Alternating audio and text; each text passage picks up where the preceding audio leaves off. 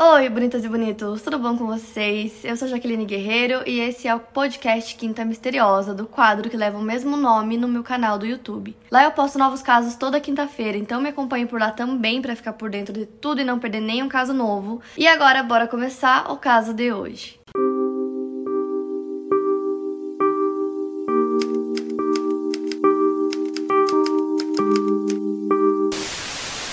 Caso da Amy Lynn Bradley. Ela nasceu no dia 12 de maio de 1974 em Pittsburgh, Virgínia, nos Estados Unidos. A Amy foi com a sua família, o pai Ron, a mãe Eva e o irmão mais novo Brad, para um cruzeiro no Caribe chamado Navio Rhapsody of the Seas da Royal Caribbean International Cruise Line. E essa viagem aconteceu em março de 1998. A Amy tinha 23 anos na época. Dizem que no começo a Amy relutou um pouco aí nessa viagem, por algum motivo ela não queria ir.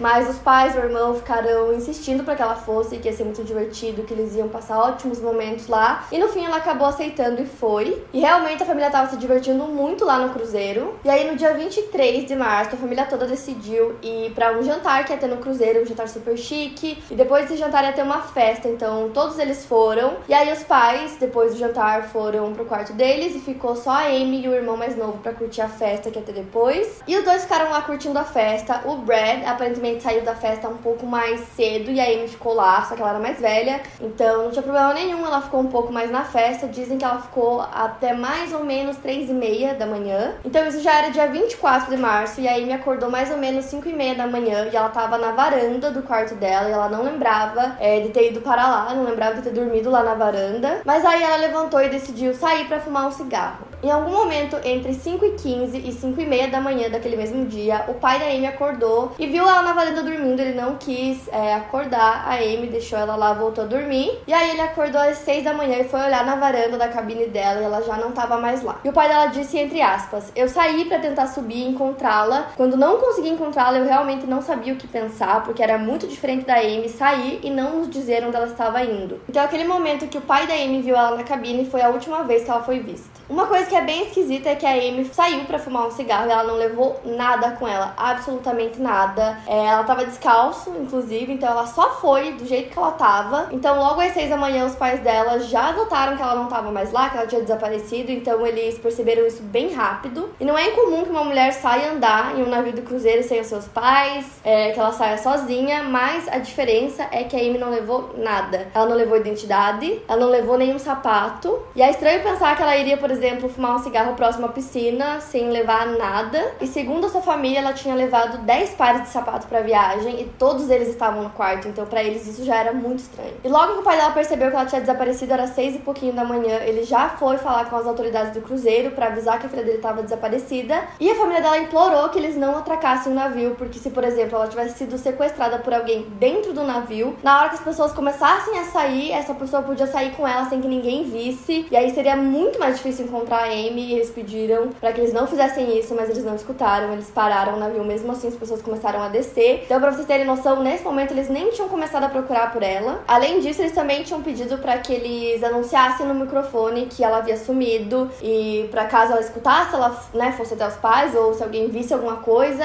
E eles se recusaram a fazer isso porque disseram que era muito cedo, eles não queriam acordar ou incomodar é, os outros passageiros, o que para mim é absurdo. E aí, só às 8 da manhã que eles fizeram esse anúncio no microfone, então já tinham se passado duas horas. E aí começaram as buscas. O capitão do navio ordenou que procurassem por ela em tudo, em todos os quartos, áreas de lazer, banheiros. E pra vocês terem noção, como esse cruzeiro era muito gigantesco, tinha quase mil quartos. Tipo, era muita coisa. E aí, mais tarde na investigação, eles descobriram que eles nunca procuraram nos quartos, eles apenas olharam nos banheiros, que eram mais ou menos 10 banheiros que tinham no cruzeiro, e olharam nas áreas de lazer também, mas eles não procuraram nos quartos. O capitão e os funcionários do cruzeiro foram bem negligentes é, na busca pela Amy. Eles não quiseram avisar os passageiros que uma pessoa havia desaparecido, porque eles disseram que não queriam causar medo ou pânico nos outros passageiros. É o que não faz sentido nenhum, porque as pessoas poderiam ajudar a encontrar a Amy e eles não queriam causar pânico. Então, assim, os passageiros do navio nem sabiam o que estava acontecendo. E aí, nos dias que se seguiram, a guarda costeira das Antilhas Holandesas realizou uma busca de quatro dias que terminou no dia 27 de março. E a Royal Caribbean Cruise Lines fretou um barco para continuar continuar procurando pela Amy, mas eles terminaram sua busca no dia 29 de março sem encontrar absolutamente nada. A Amy era uma salva-vidas em treinamento e os investigadores disseram que não haviam evidências de que ela havia caído no mar ou que ela tivesse morrido por suicídio. Então, assim, não é 100% claro o que aconteceu naquele dia, o que aconteceu depois que os pais e o irmão deixaram o local lá da festa, do jantar, porque ela ficou sozinha. Então, não se sabe exatamente o que aconteceu até o momento em que ela foi parar na cabine, lá na cabine dela, na varanda, o pai dela viu e depois ela desapareceu. Então, não se sabe o que exatamente aconteceu. Mas, com base no relato que o irmão da Amy deu na noite que ela desapareceu, a família começou a suspeitar que talvez a própria tripulação estivesse envolvida no desaparecimento dela. Isso porque o irmão dela, o Brad, alegou que a equipe que estava lá na hora da festa estava dando atenção especial para Amy. E ele disse que ela ficou bem desconfortável com essa atenção especial e que ela não estava entendendo o porquê disso. Isso levou a família a acreditar que talvez uma dessas pessoas da equipe poderia estar contrabandeando a Amy para fora do navio para escravidão sexual. E logo que a investigação começou, eles perceberam que essa teoria da família poderia realmente ser real. Com o passar dos anos, várias pessoas que foram visitar Curaçao, que era o local onde o navio parou, que aí as pessoas começaram a descer para fazer uma excursão. Durante os anos, várias pessoas disseram que viram a Amy lá. A primeira pessoa que disse ter visto a Amy foi o motorista de táxi. Ele disse que ela se aproximou do táxi dele, pediu um telefone e foi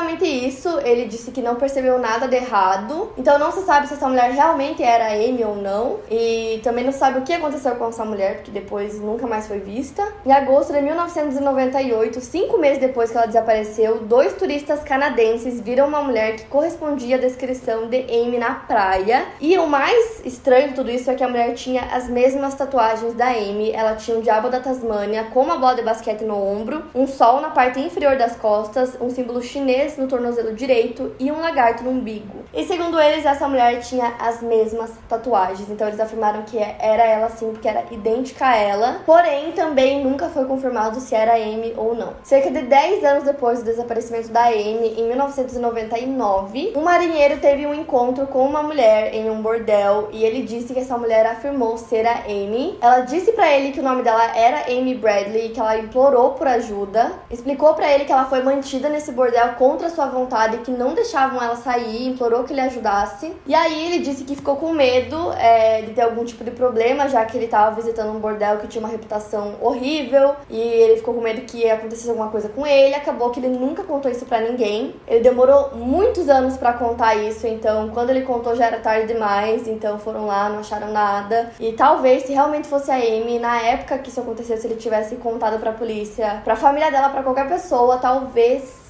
eles tivessem conseguido encontrar a Amy. Seis anos depois, uma mulher disse que viu a Amy em um banheiro de uma loja de departamentos em Barbados. E ela disse que a Amy pediu ajuda, mas logo depois uma pessoa pegou ela à força e tirou ela de lá. Mas também não foi confirmado se era a Amy ou não, e esses foram todos os relatos de pessoas que supostamente viram a Amy em algum lugar, em alguma situação. E aí, na minha pesquisa, para esse caso, eu encontrei apenas um suspeito, que foi um homem chamado Yellow. Ele fazia parte de uma banda chamada Blue Orchid, que estava tocando na noite anterior ao desaparecimento da Amy. E dizem que depois do show deles, a Amy começou a conversar com esse cara, e ele disse para a polícia que ele ficou conversando com ela até mais ou menos menos uma hora da manhã que depois disso eles se separaram, cada um foi para um lado e várias pessoas confirmaram que realmente foi isso que aconteceu. E as autoridades ficaram bem focadas nele como suspeito, então assim, além dele tinham vários outros homens lá, várias outras pessoas. Tinham é, as pessoas da equipe mesmo do navio, que segundo o irmão dela estavam bem estranhos, bem em cima da Amy, dando aquela atenção especial a ela e meio que as autoridades não foram muito a fundo na questão de investigar a vida dessas outras pessoas ou tentar ver se alguma delas também conversou com ela naquele dia, ou se alguma delas poderia estar envolvida ou não, focaram muito nele e no fim não conseguiram encontrar nada que provasse que ele realmente poderia ser o culpado, que ele poderia ter feito alguma coisa com ela. Outra coisa que descobriram também, além dessa atenção especial que os garçons, é, que os funcionários estavam dando pra Amy, é que tiraram muitas fotos dela durante o jantar, na festa, e que muitas dessas fotos foram tiradas pela própria tripulação, o que levou alguns a acreditarem que ela poderia ter sido alvo dessa pessoas para que eles contrabandeassem a Amy como escrava sexual. Como se perder a filha não fosse bastante, os Bradleys foram enganados cerca de um ano após o desaparecimento da Amy. Eles estavam desesperados para tentar encontrar sua filha, então eles pagaram um homem que alegou saber aonde a Amy estava sendo mantida. Então, depois de gastar mais de 200 mil dólares achando que eles estavam resgatando a filha deles, eles descobriram que era tudo uma farsa, era uma pessoa apenas se aproveitando deles, aproveitando o desespero deles para tentar conseguir algum dinheiro disso. Anos depois também enviaram para a família dela uma foto de uma mulher é, que encontraram em um site para adultos e disseram que achavam que era a Amy, então a pessoa viu essa foto, mandou para a família, mas não conseguiram localizar aquela mulher para descobrir se era a Amy ou não, ou se só era parecida com ela. Um tempo depois também acharam um osso de mandíbula humana na praia e a família se perguntou se finalmente eles teriam respostas. Essa notícia veio pouco tempo depois do desaparecimento da Natalie Holloway, que é o caso que eu comentei com vocês, e as autoridades fizeram testes e determinaram que o osso não pertencia a Natalie, mas não realizaram outros testes, embora mais de uma dúzia de mulheres, incluindo a Amy, tenham desaparecido nas férias no Caribe nos anos anteriores à descoberta. Ou seja, só fizeram para ver se era da Natalie ou não, porque o caso da Natalie é mais recente. E aí dessas outras mulheres que desapareceram, não foram feitos testes para ver se era delas ou não.